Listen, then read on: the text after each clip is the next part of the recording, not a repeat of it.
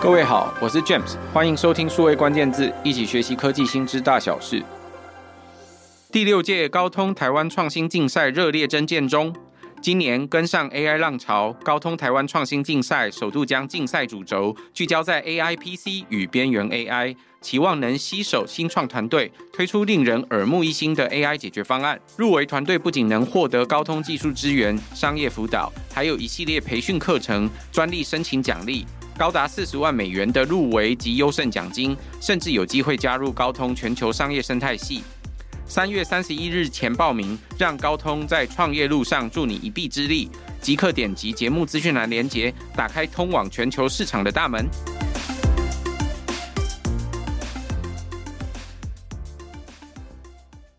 现代生活大概都没有办法避开密码，从 ATM 提款机、电脑。手机本身到手机上面的 APP、电子邮件都需要密码。现在大家也都很习惯用指纹、脸部辨识、感应卡，方便的同时也保障安全。但在不同的环境里面，为什么有时候还是需要密码或一次性密码？有时候为什么还是不能用上指纹或脸部来做辨识？大家常听到的各种验证方法又是什么意思？在这一集数位关键字，为你邀请到老朋友 AWS 社群英雄蒋登伟 Ernest。来为大家解惑，取代难记密码的方法。我们欢迎 Ernest。各位听众朋友们，大家好，我是 Ernest。Ernest，你平常都怎么用这些密码，或怎么管理这些密码？哦，这个密码真的是我们现代日常生活的一个蛮复杂的一个部分。那我们在使用各种电子邮件啊、银行啊、社交媒体的时候，都要一个一个的注册各种不一样的密码。然后每一家的服务呢，都会有一些限制的条件，说你这个要有英文，要有数字，要有特殊的符号，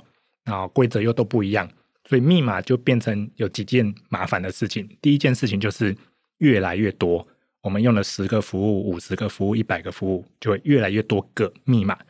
然后第二个麻烦就会是，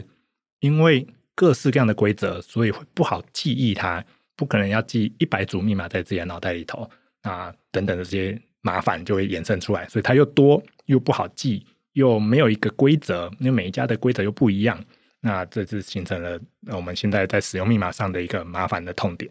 的确哦，现在在不同的网络服务的时候，多半大家都要需要注册使用者账号跟使用者密码。我想在跨不一样的网络服务的时候，注册同一个使用者账号，这还是特别容易记的。通常那个使用者账号有时候是你的 email 啦，或你固定的手机号码，或者是你的身份证字号等等，这还是常用的，所以你非常容易去记住它。我想这对大家来说不会是最大的问题。但另外一个比较大的问题就会是使用者密码的部分。密码确实是一个现在数位服务几乎不可避免的其中一种登录的方法。随着不一样的这些数位服务的设计呢，它里面可能会有不同的密码长度的限制，或者是密码里面要有大小写啦，是不是要有数字啦，或者是可不可以有特殊符号？特殊符号又容许哪一些特殊符号？譬如说，可不可以容许空白号码啦，或者是底线号码，或者是惊叹号等等？这些不同的规则会衍生出很很多不一样的问题。我不知道各位实际在使用密码的时候会碰到什么样的问题，但以我来说，我自己在密码管理器里面，我就发现大概有几百组不一样的账号跟密码要去记录。这些不同的服务，随着不一样的这些服务，我如果每一个都要去产生不一样的密码，我都要可以去记住的话，实质上有实质的困难了。所以非常多朋友都会依赖这种密码管理的服务。那密码管理的服务也同时衍生，里面通常都有一个附加的功能，就是可以帮你产生一组密码，产生这一组乱码。这个乱码呢，呃，长度可以随着你的密码长度跟规则去设定。这时候很方便你在不同的网络服务，它可能要求你，譬如说三个月要更换一次密码的时候，可以很快产生一组你自己都不见得记得住，但是你的密码管理服务可以帮你管好的这个工具。除了刚刚说到的这个使用或者是记录或管理的问题之外，我们也常见事实上会有各式各样不一样密码所衍生出来的安全问题。Ernest，你常听过的这些安全问题有哪些？好，这个安全问题最常见的就是，比如说密码太薄弱，太好被猜出来。像大家去 Google 或者去搜寻，都会常常会看到说，哎，那全世界最常用的密码叫什么？Password 一二三啊，或者什么 A B C D E F，或者是。那个键盘的某一排从左边按到右边，好，那这容易被猜出来，所以密码薄弱是常见的一个问题。那为什么密码会薄弱呢？就是回到我们刚刚的老问题，是我们现代人要用的系统越来越多，所以啊、脑袋记不下，那所以有的人就会偷懒说，那我能不能就共用同一组账号、同一组密码？那我就可以一组密码打天下。那你自己打天下的同时，骇客也可以帮你打天下。那这是最常见的一个问题。那接下来还会有其他的问题，就会是如果我们在手机上有一组建立好的这个网络服务或者是账号的密码，那我们移动的这个办公环境，比如说进去到了你的平板、你的电脑。那你跨装置的密码要怎么去做这些同步？那就有可能会有你在同步的过程当中会有泄露的这个危险，被窃取的这个危险。那这都还是个人在使用的时候的麻烦啊、如果进到了企业界，可能就会有啊、中小企业常常会有一个老毛病，就是哎，我想要省钱，那我可不可以就只要买一组账号，然后全公司的大家一起共用一个密码就好？然后大家就会很偷懒的，比如说写在小纸条上，然后就贴在大门口上面。或者是啊、你会开一个档案，然后就把那个档案传给所有人，所以所有人都有那支密码。那最难控管的就是，比如说同事离职了，那那个档案有没有人记得要去重新更新？像刚刚卷子有聊到说，能不能做到这个三个月就要更新一下密码？好，这些都会是造成，要么就是密码薄弱，造成被猜出来，或者是泄露的危险啊，或者是这个密码共用的这些危险，这是常见的危险性。的确哦，像现在很多不同的企业调查都显示，有超过百分之八十以上的数据泄露，通常都是由密码太薄弱，很容易被猜出来。譬如说是字典字，或者是刚刚讲的几种规则 A B C D 一二三四，或者是键盘的某一排的这个顺序，就可以直接被猜出来。我想这都是过去到现在都还很常见、很常出现的这种很容易猜的这些数据哦。那密码太薄弱之外，另外一种就是曾经在某一个不小心泄露出去的这个小纸条，或者是各种不同的档案里面泄露的账号密码之后呢，这账号密码被拿去打天下，就是到各种不同的数据服务都去试试看这组账号密码可不可以登录。其实很多时候，因为很多人都在不同的服务同时注册，所以都有一样的账号，甚至一样的密码，这时候就很容易被窃取，造成数据泄露的问题。那密码也可能会在很多公司里面、企业里面，无论小公司、大公司都一样，都。可能透过共享的方式，在部门之间，或者是呃客户，或者是工作人员之间流传哦，这也都是常见密码会产生的安全问题。根据刚刚的这个安全问题，是不是也有了一些新的方法来解决这个问题？对的，没错。接下来人类就一直在找出说，有了这第一把钥匙，也叫做密码之后，我们能不能打造第二把钥匙，甚至第三把钥匙，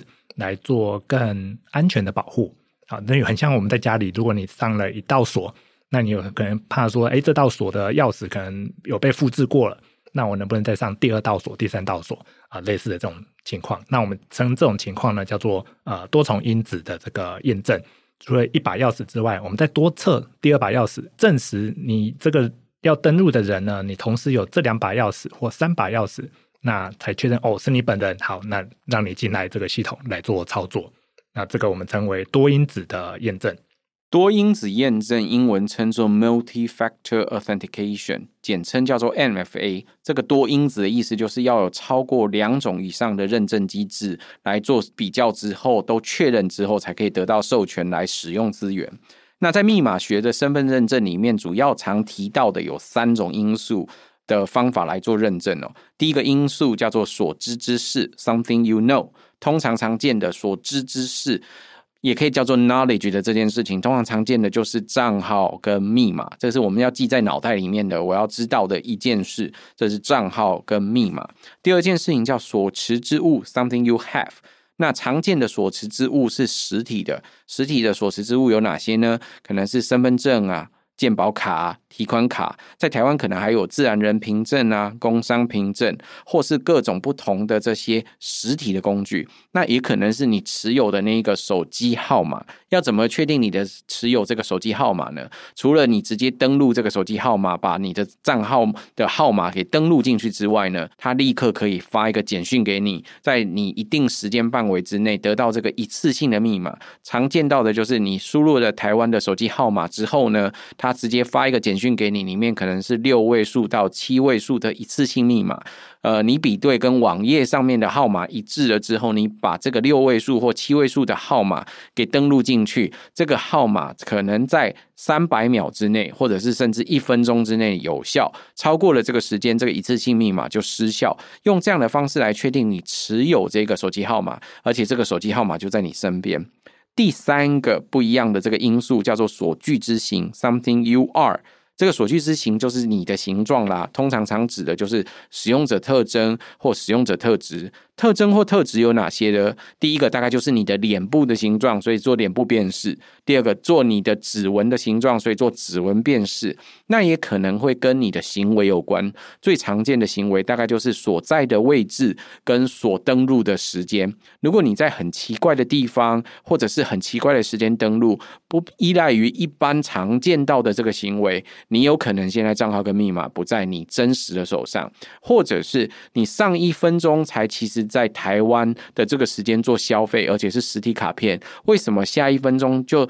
飞到另外一个城市、另外一个国家去做消费呢？这时候可能就有危险，所以大家可能也会听到金融机构常常会这时候打卡给你，或是打电话给你，问你说：“嘿，你现在有一笔比较异常的消费，是不是有这样的问题？确认一下你的授权。”其实目标就在此，希望用你所具之形 （something you are） 来确定你是不是本人。这是我们刚刚讲到的多因子。验证，那什么又是双因子验证呢？我们举个例子来看哈，最近大家都很常出国嘛，那出国的时候，有时候在机场会看到那种自助出入境的那种系统。以台湾的这个系统来说，我们就需要扫描护照，然后按压指纹，然后还要扫描那个脸部的特征。那像这样子的出入境的系统，它就用到了三个因子。那有的时候就是太复杂了，太麻烦了，我们想做一点简化，那我们就有可能会从刚刚 James 聊到的这个。知识、物品和特质里头三个来取两个，然后足够让骇客觉得麻烦、不好取得的三个里头取两个出来当做我们的密码。那我们这样子就会叫它叫做二因子的这个认证机制。如果刚刚说的 MFA 就叫做三因子或多因子验证的话，双因子验证通常叫做 Two FA 或者是二 FA。Two-factor authentication 讲的事实上就是双因子验证或双重或者叫二元验证，事实上就是结合刚刚说的这三个不一样的要素：something you know, something you have 或 something you are，取二。来作为验证的模式，叫做双重验证。那既然多因子验证或双重因子验证这么方便又好用，为什么我们在实体世界里面到目前为止确实已经看到了有很多不同应用？像刚刚 Ernest 举到的这种呃所谓的跨国边境检查的时候，可能就可以用上。可是我们在实际范围里面还是有很多困难，不见得实现在很多地方。为什么？对的，最后就会回到说，那我们在实际日常生活里头，呃，有的资产或者有些功能，它不一定是需要这么麻烦繁复的安全检查。有的时候我们是希望它简单一点，比如说啊、我们要买个饭，买个午餐、晚餐，那能不能简单一点的做完这些认证的程序？那也许就不需要三个因子，也许就两个因子就完成这个认证。另一个常见的情况就会是我们接下来的这个世界。随着这个现代人的生活越来越快速跟复杂，所以我们所需要的各种服务其实它越来越破碎。所以密码呢，其实它已经存在于有的在我们的电脑上面，有的在我们的手机上面，有的是作业系统的密码，有的是你的 SIM 卡的密码。那你出国还会有 eSIM SIM 卡的那个部分。所以最后大家就发现，哇，要记这么多的密码在这么多破碎的系统里头，好像非常的麻烦。所以在二零一三年的时候呢，就有一个呃国际组织成立了，它叫做 FIDO 联盟。那这个 FIDO 联盟呢，它是由几个大型的 IT 的公司，然后啊、大型的银行组织，他们一起来推动，说能不能让某一些常用的情境，我们让它变简单、变快，好变快一点，让使用者可以很方便的登录。所以它这个联盟的英文名字也是这个取快速认证的这个逻辑。所以他们。想要达成的目标就会是，我们能不能在硬体电脑啊、手机加上作业系统，比如 Windows 啊，或者是 Android、iOS，再进去到我们的浏览器，要打通这好几层软体加硬体加网络服务的，甚至到银行端的每一端，我们都把它打通。那打通的过程当中，他们就经历了非常多的讨论，然后跨通讯协定、跨这些国际标准组织的沟通，好不容易呢，他们就讨论讨论讨论到从二零一三年啊弄弄弄弄到这个二零一八年，最后大家瞧好，好，那我们来推一个第二代的标准啊。所以第一代呢是方便大家做一个讨论、初步的草稿。到了二零一八年呢，他们就开始推出了这个 FIDO Two 的这个标准。最后呢，他们就把它推进去到一个 W 三 C 的这个网络的这个我们在做这些 Web Service 的一个联盟里头。推出了一个叫做 Web OSN 的这个规格，所以一步一步的在这十一年来做出了一些推进，最后它成为了一个正式的 Web 标准。那甚至到了二零二二年的三月，FIDO 联盟有一个突破性的发展，就是它做出了一个 FIDO 验证的这个白皮书。那一切都已经标准化了，而且也都有各大厂在背后的这些支持，所以最后就来到了说五月的时候。Apple 啊、Google 啊、微软这些重要的 IT 厂商，他们也都做出了具体的承诺，想要对这些啊、使用者的方便性以及足够的安全性达成一个平衡，所以他们就推动了这个 WebOSN 的这个规格。的确，我刚刚说要跨在各种不同的平台上，让大家可以很方便使用这个工具，事实上很困难。为什么有哪些困难呢？这包含你里面有硬体。有软体，软体里面还分作业系统跟浏览器或 APP，然后这上面要跑的网络服务可能是譬如说银行啊、社交服务啊等等各式各样不一样或者订阅制的服务。我想这现在是大家一般每天都很常用的这些工具，要能够做到这每一层次都可以串起来，其实很不容易。所以有这个 FIDO。英文叫做 Fast Identity Online 的这个组织联盟已经成立了超过十年以上，他们一直在推行这样的标准，推行这样的标准要跨在刚刚说的不一样的硬体、软体、作业系统，还有网络服务等等这些不同的商家或者是伙伴都要能够接受，这是一件困难的事。那他们在二零一八年的时候推出的这个 FIDO Two 的这个标准呢，最后最重要的是让我们现在一般在上网的时候会使用的一个标准联盟组织叫 W 三 C 的这个。联盟接受成为其中的一个 Web 的标准，那这个标准呢，正式的让大家有机会可以跨装置、跨平台做这些身份验证、免密码的这个验证的这种验证的制度。这个标准出来了之后，还需要有一个实际做法，可以跨在不同装置或平台上面的这一个呃做法。所以他们后来在二零二二年推出了这相关的白皮书，关键是。到了二零二二年的下半年，有越来越多的大型厂商，苹果、Google、微软都通过了这个项目之后，最后才可以开始揭示执行这个任务。那可不可以帮我们说明一下，FIDO 推出来的这个标准，最重要实作上它怎么样实现这一个可能？好的，我们等下要聊到几件事情啊，就是我们刚刚 James 有聊到没有密码、无密码这件事情，然后以及我们会聊到一个实作叫做 Passkey。好，那但在聊这两个关键字之前，我们聊一个使用场景。大家想象一下，比如说我们现在手上佩戴一只 Apple Watch，然后我最终我想要 log in 我的 IG 账号、Instagram 的这个账号。好，那想象一下，我现在带着我的 Apple Watch 靠近了我的 iPhone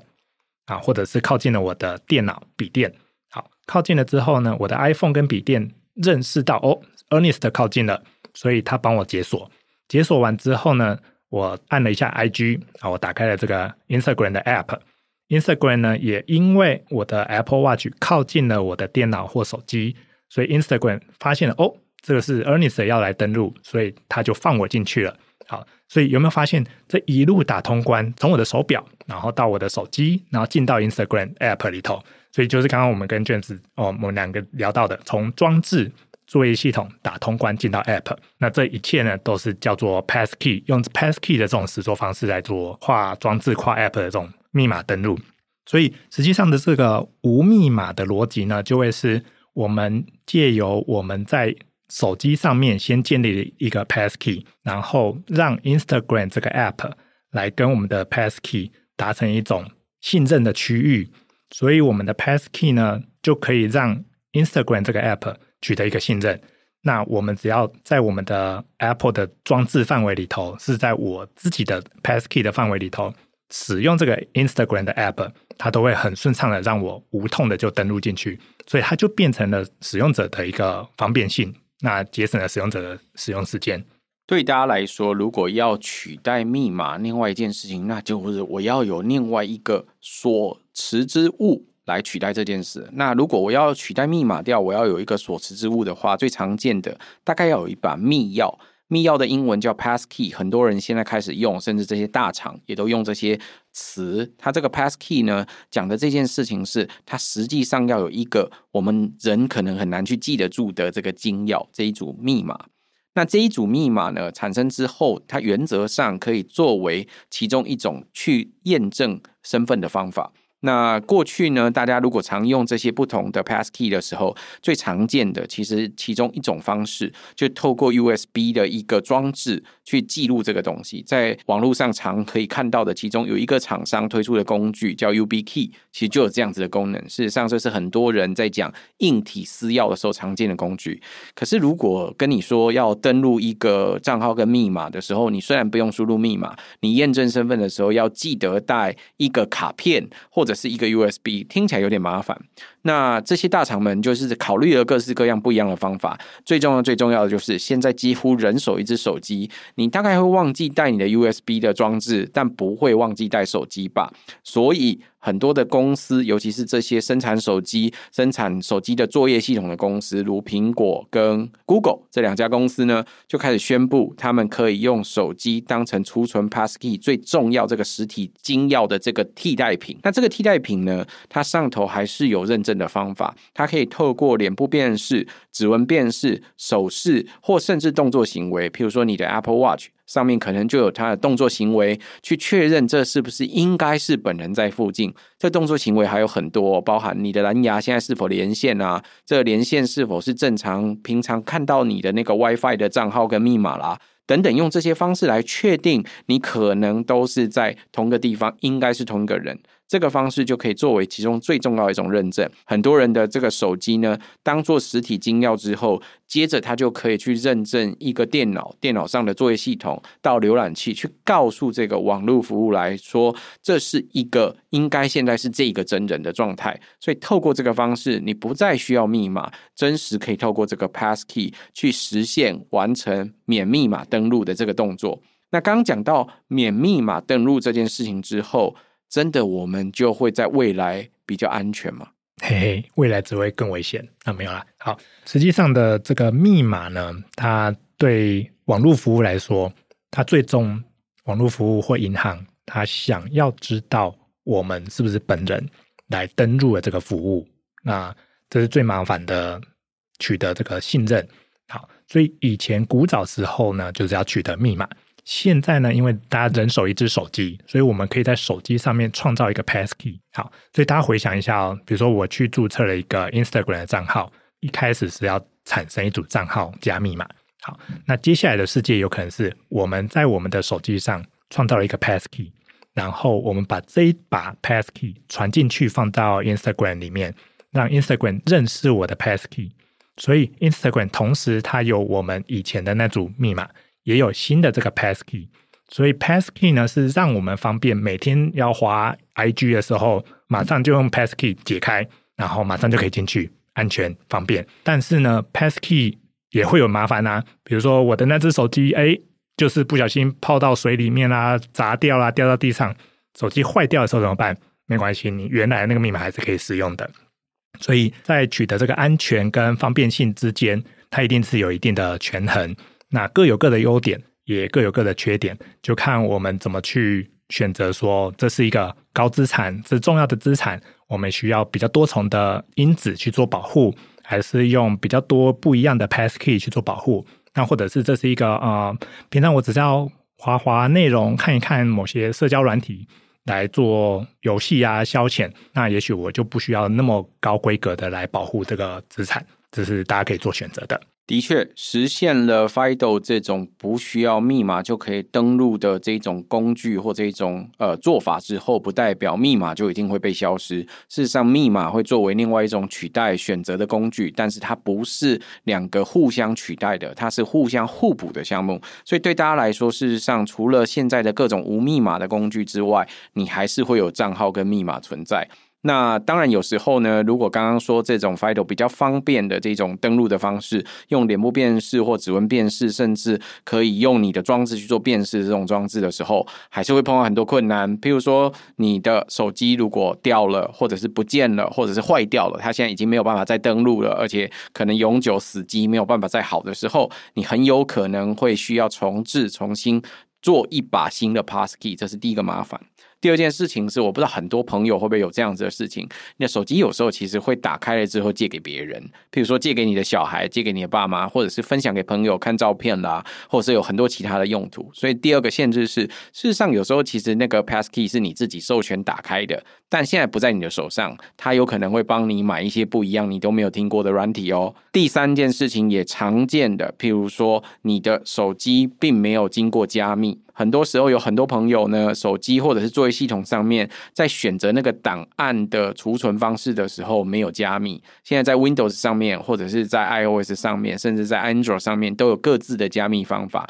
你可以把整支存取的时候存在它的手机上的那个装置，通常就叫做硬碟或叫做 SSD 的那个装置上面的时候，它就同时经过加密。如果没有加密的时候，理论上别人拷贝过去是有机会可以看到你实际的 passkey。的，这时候就可能会有一些些风险，所以当然这些标准实现的过程还是会有风险、安全跟方便权衡之间的考量。那希望大家都可以在接下来在数位服务上面享受各种没有密码，但是又能够方便快速的服务。今天很谢谢 Ernest 来帮我们分享无密码的一些取代方法，我们谢谢 Ernest，谢谢 James。也谢谢大家在线上收听。如果有机会，请多帮我们转发、宣传、五星好评，也欢迎你留言，我们都会看哦。请下周再会，拜拜。